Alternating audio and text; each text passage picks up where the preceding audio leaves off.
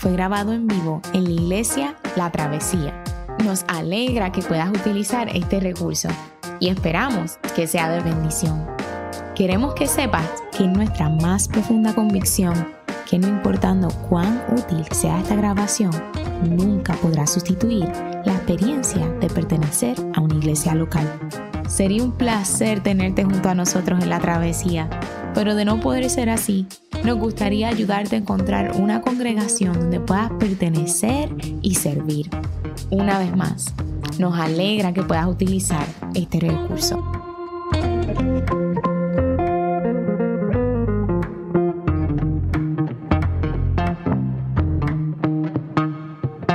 El pasaje de esta mañana se encuentra en el Evangelio según Lucas, capítulo 1, versículo 26 al 38.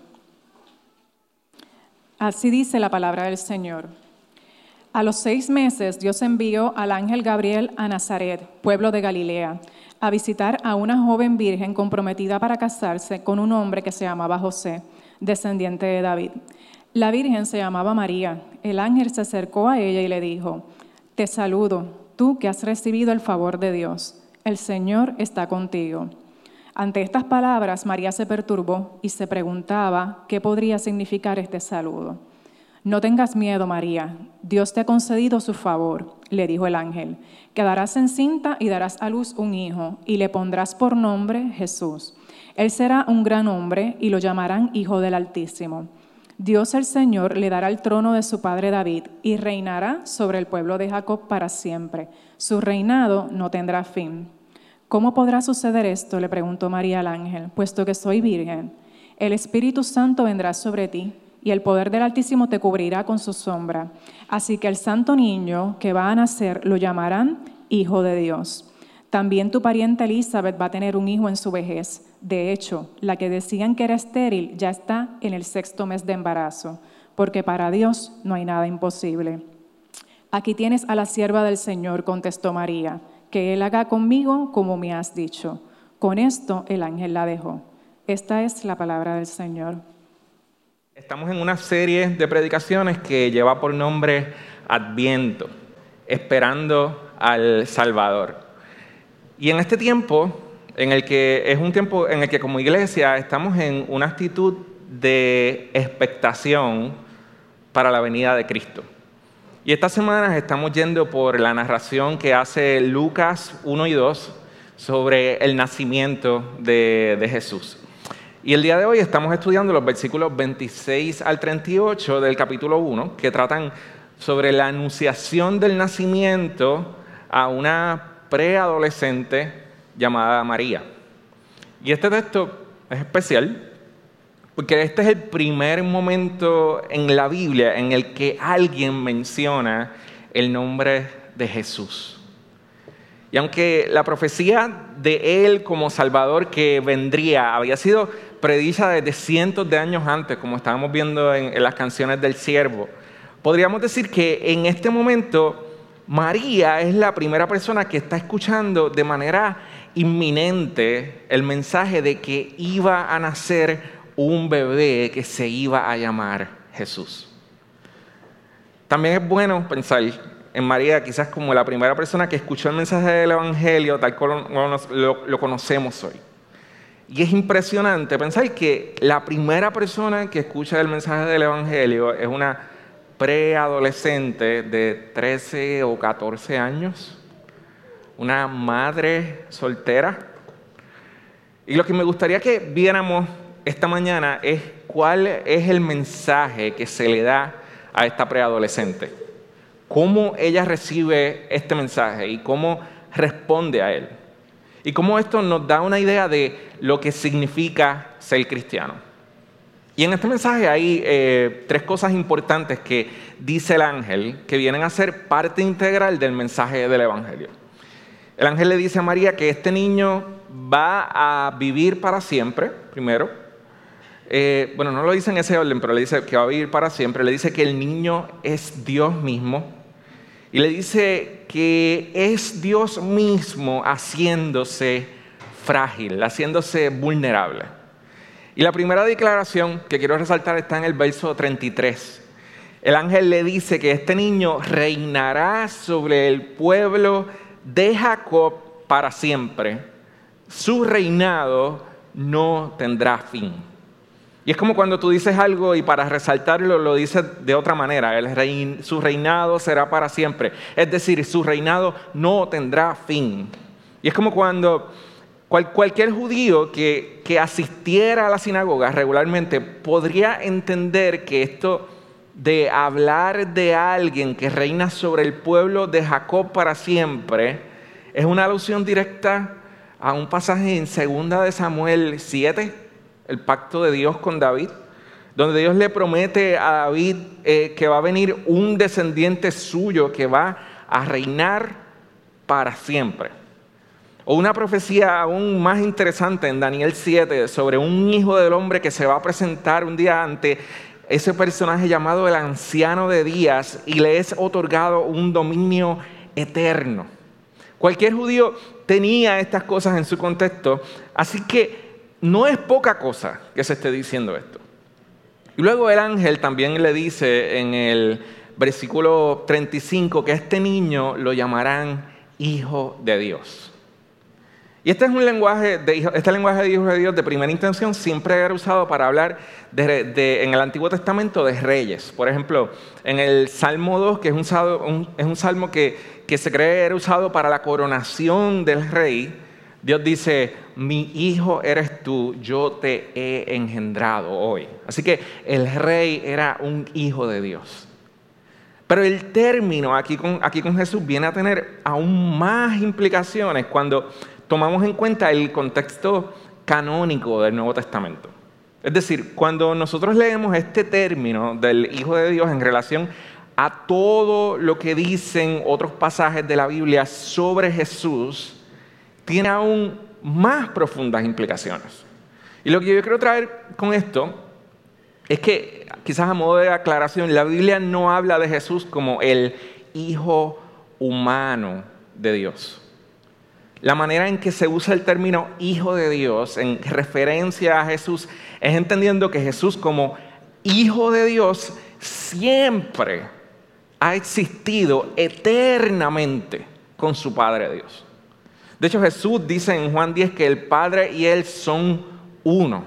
Así que hay un misterio superior en esta relación. Y la Biblia habla de este Hijo de Dios como alguien que participa con su Padre en la obra de la creación y prepara al mundo para su salvación final. Así que el Hijo de Dios que el ángel está hablando aquí es el Hijo de Dios de la eternidad. Es Dios mismo. Y la respuesta de María a esto es preguntar, ¿cómo puede suceder esto? ¿Cómo puede suceder que yo esté embarazada de alguien que viva para siempre y sea Dios mismo? Y la respuesta del ángel es decirle que el Espíritu de Dios va a venir sobre ella y Dios mismo va a tomar una forma frágil humana, haciéndose un bebé. Y a mí me gustaría que reflexionáramos en lo que nos dice esto sobre la fe cristiana. Porque el cristianismo es la única religión en este mundo que dice que Dios ha hecho algo así. Volverse frágil convirtiéndose en un bebé. De hecho, no hay manera de ser más frágil que eso. Al encarnarse, Dios se hace alguien que podría ser abusado, que podría ser torturado, que podría ser asesinado y ese es el mensaje del Evangelio. Que Dios nos amó tanto que se hizo frágil y vulnerable para darnos vida eterna.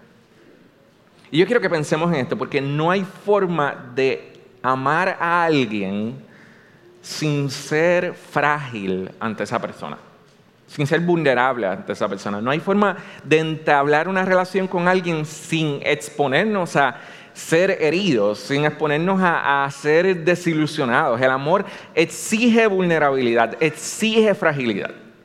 Y cuando nosotros decimos que el mensaje del Evangelio es que Dios te ama, No te estamos hablando meramente de un sentimiento, una emoción que Él dijo que siente por ti. Estamos hablando de Dios mismo mostrando la grandeza de su amor y a la misma vez su majestad y a la misma vez su santidad en su fragilidad.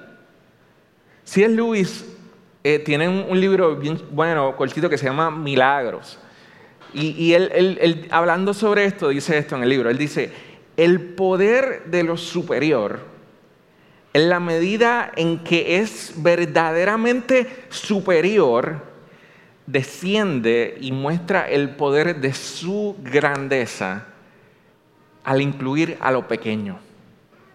Es decir, Dios en ese hacerse pequeño, siendo grande, nos muestra su verdadera grandeza.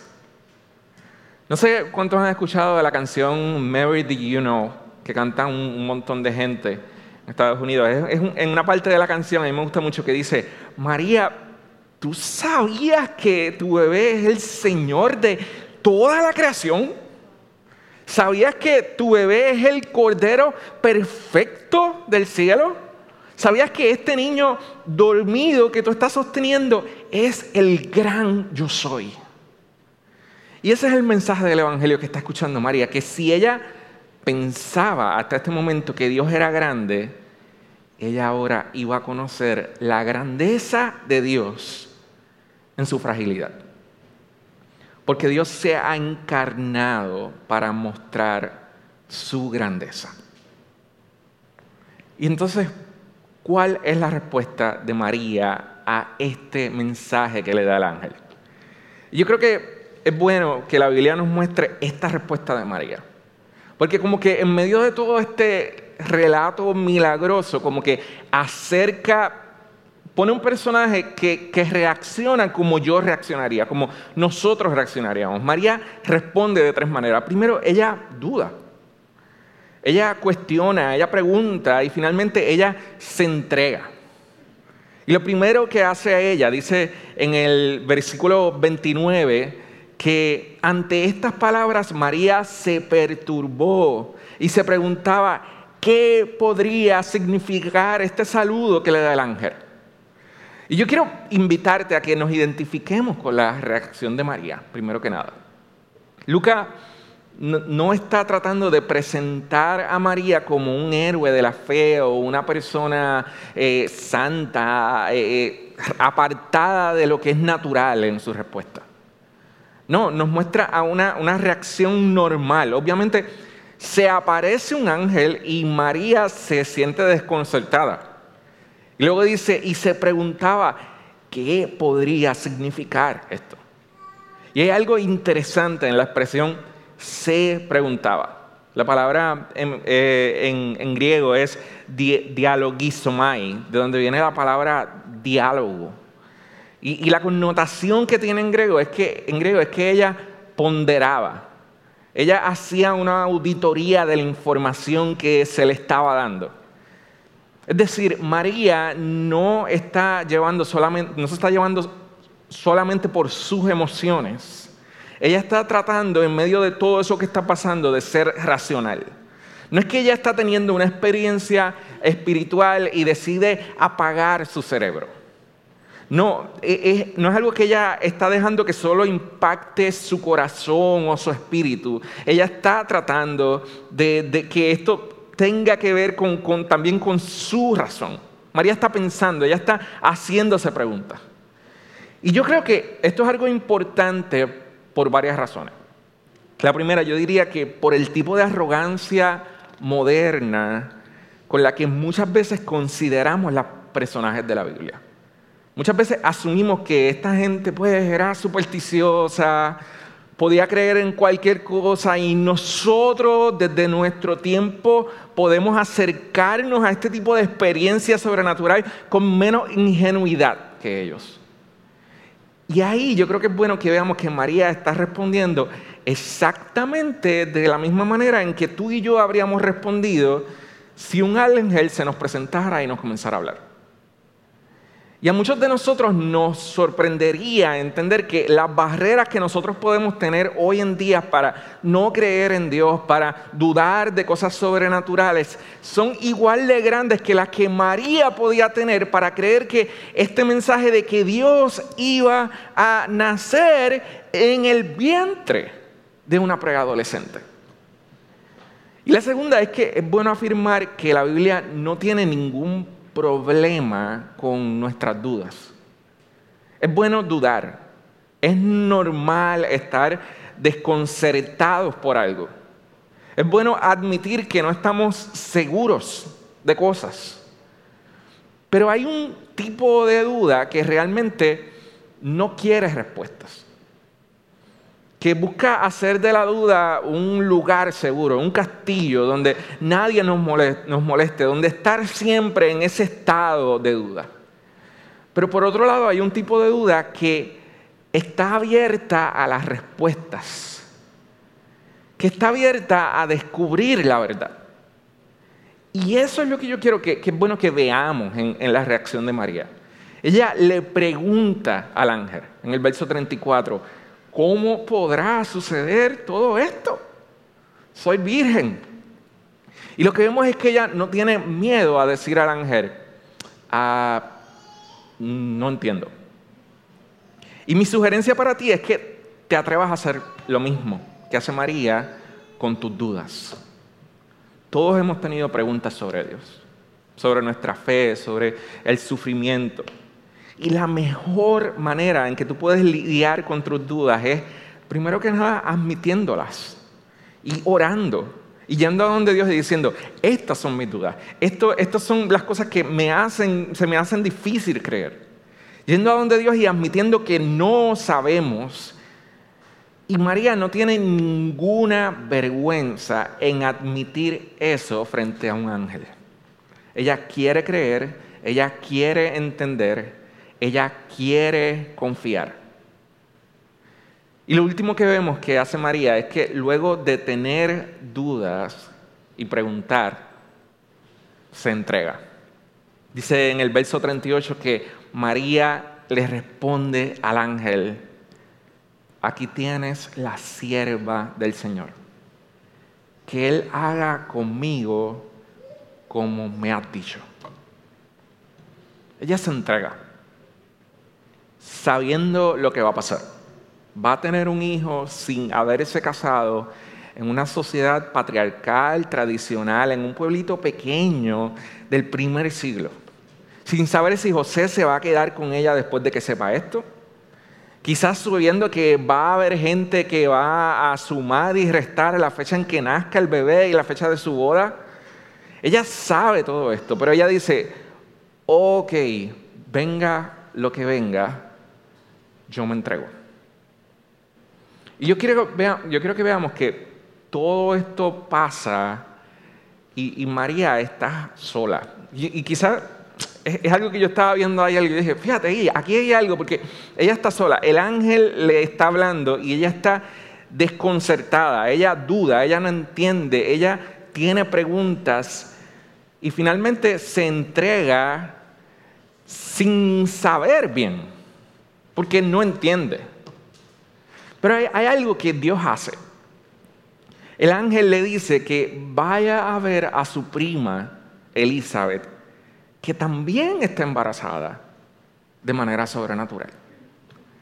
Y, y, a mí me gusta esto porque es Dios cuidando a María en su soledad, en su confusión. Ella no tiene a nadie. Todo el mundo podría pensar que ella está loca pero su prima es la única persona en el mundo que no va a pensar que está loca. Y entonces ella va donde su prima y dice en los primeros versículos que cuando María llega a donde Elizabeth, literalmente se forma un culto. El bebé de Elizabeth comienza a saltar en el vientre. Y es como si el Espíritu de Dios viniera sobre Elizabeth y Elizabeth comienza a profetizar y dice, bendita tú entre todas las mujeres y bendito el Hijo que darás a sin que nadie supiera. Y entonces es que María se regocija y Lucas escribe lo que llamamos el Magnificat, el cántico de María, en el que María comienza a decir, mi alma glorifica a Dios y mi espíritu se regocija en su presencia porque se ha dignado de fijarse en su humilde sierva. Desde ahora me llamarán dichosa todas las generaciones porque el poderoso ha hecho grandes cosas por mí. Es decir, María está estaba sola, María estaba confundida. ¿Y qué Dios hace?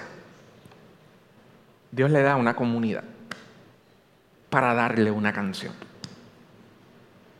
Y entonces con el Espíritu de Dios literalmente moviéndose en, entre ella y Elizabeth, que María entiende los planes redentores de lo que está pasando. Es decir, María tiene su tiempo, diríamos, su tiempo íntimo con Dios. Un ángel le habla.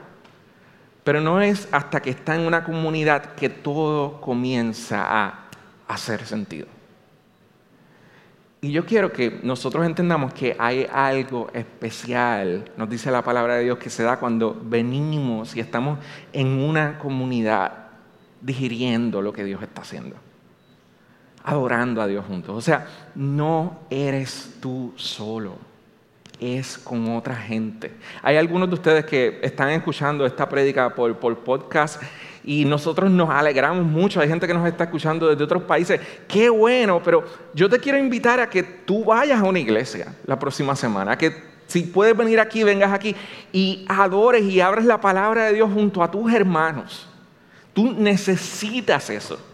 Hay algo especial que hace el Espíritu de Dios cuando adoramos juntos a otros, cuando confesamos nuestros pecados junto a otros, cuando abrimos la palabra de Dios junto a otros, cuando tomamos el pan y el vino junto a otros. Y si bien hay muchos remedios que podemos tomar en un tiempo de pandemia, no es algo que celebrar, es algo que lamentar. Porque hay un patrón de decir, la palabra de Dios y, la manera en que nos alentamos junto a otros tiene un fin, tiene un propósito. Y lo otro es que hay cosas que no van a hacer clic en tu vida hasta que tú te abras a compartir tus cargas con otros cristianos. Hay una parte de nuestro crecimiento cristiano que solo se da cuando compartimos nuestra vida con otros. En la entrega no siempre hay alegría en la obediencia a Cristo, hay confusión. Pero Dios nos ha prometido una canción en comunidad. Cuando digerimos eso en comunidad, cuando lo hacemos junto a otros. Lo último que me gustaría que viéramos es que en el versículo 31 el ángel no solo le dice a María que va a quedar embarazada, sino que le dice cómo va a nombrar al niño el ángel le dice, y le pondrás por nombre Jesús. Y en la cultura de este tiempo era siempre el derecho de los padres, primeramente, nombrar a sus hijos. Pero lo primero que él hace, hace el ángel es decirle a María, ok, ustedes no van a nombrar a este niño. Este es el nombre que va a tener. Y es interesante esto también porque se, resalta en la anunciación que Dios le da a José en Mateo 1. Que a nadie se le permite nombrar a Jesús, solo Dios le da a Jesús ese nombre. Y le quita ese derecho a sus padres terrenales. Quien te daba tu nombre era bien importante para ese tiempo porque se consideraba, esa persona se consideraba superior a ti. Es decir, el nombrar a alguien era siempre la obra y el acto de alguien superior. En última instancia, tú te sometías a esa persona o a ese estándar a la hora de tomar decisiones en tu vida. Eso es lo que vemos en, varios lugares en la Biblia. Desde, desde, la historia de la creación se le dice a Adán que nombre los animales. Dios le da esa tarea. Hay un pasaje en Segunda de Reyes, yo creo que 23, en que hay un, rey de Egipto que conquista a un, rey de Judá y lo que hace es que le cambia el nombre al rey de Judá, como diciendo, ahora tú me sirves a mí.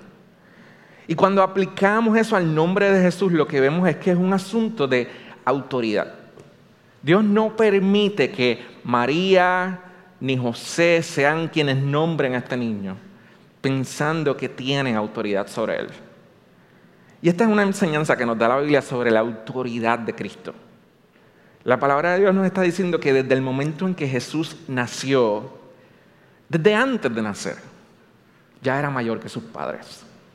Estaba en una posición de fragilidad, de vulnerabilidad en su encarnación, pero siempre era rey, siempre era Señor, siempre era Dios.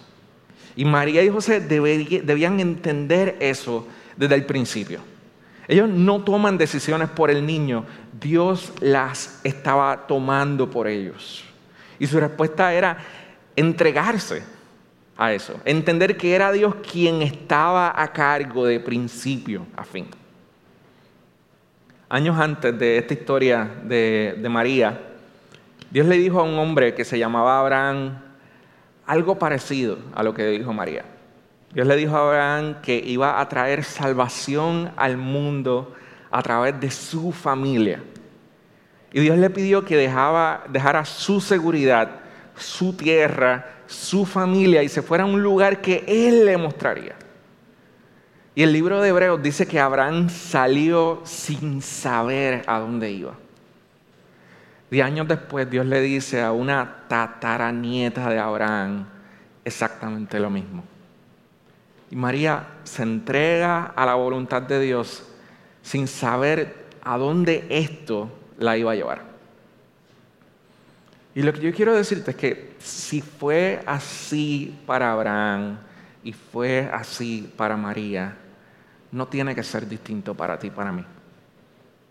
Confiar en Dios y entregarnos siempre nos va a costar. Si no estás teniendo que entregar algo al Señor, eso tiene que ver con nuestra vida cristiana. Eh, yo diría que si no estás teniendo que entregar algo, que morir a algo, no estás creciendo. Más que nada, es bueno entender que tú y yo nos podemos entregar porque Jesús se entregó de una forma infinitamente más grande que lo que hizo María. Filipenses 2 dice que Él siendo igual a Dios, no estimó el ser igual a Dios como cosa a que aferrarse, sino que se convirtió en un siervo y se humilló a sí mismo. Es decir, María, siendo una madre soltera, estuvo dispuesto a ser señalada, estuvo dispuesta a ser señalada. Y él, más aún siendo Dios mismo, estuvo dispuesto a ser un hombre frágil y vulnerable.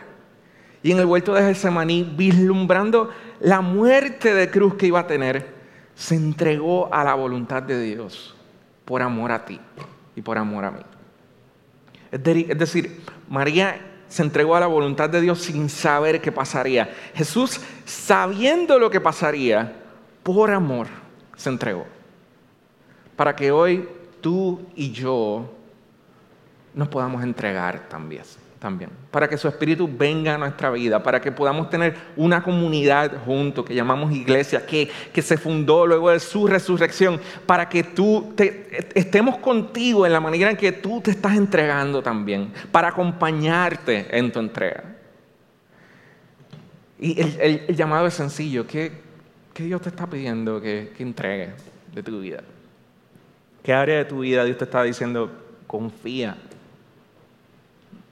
yo confía, no actúe, déjamelo a mí. ¿Qué haría?